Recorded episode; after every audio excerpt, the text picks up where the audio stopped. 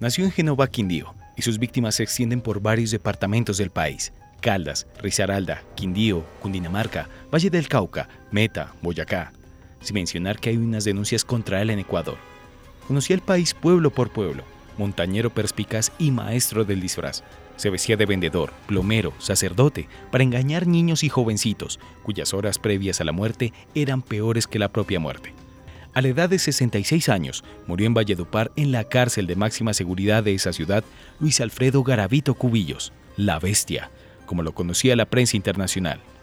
La noticia fue confirmada por el IMPEG, y si bien no hay un dictamen autorizado sobre su deceso, se especula que las causas de su muerte se asocian directamente con un cáncer diagnosticado no hace mucho tiempo. Su registro de víctimas sobrepasa los 200 menores y su captura fue efectuada por agentes de la Fiscalía en Villavicencio en el año 1999, luego de que un niño se escapó de sus garras y dio aviso a su mamá, que luego avisó a las autoridades y que siguieron el rastro fresco de Garavito, interrogado por horas y luego derrumbado ante la presión psicológica, confesando todo, pero atribuyéndole a fuerzas sobrenaturales.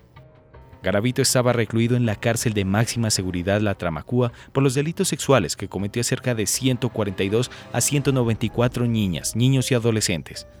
Los cargos por los cuales estaba respondiendo estaban relacionados con el acto sexual violento, acceso carnal violento, secuestro simple, incendio culposo y homicidio.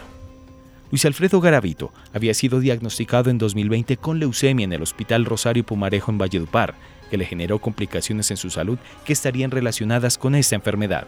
Además, el periodista Rafael Poveda había realizado una serie de entrevistas para su nuevo libro.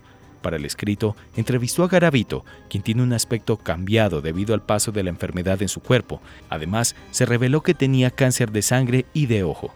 La enfermedad que padecía Garavito se identifica como leucemia linfática crónica, motivo por el cual requería una atención especializada.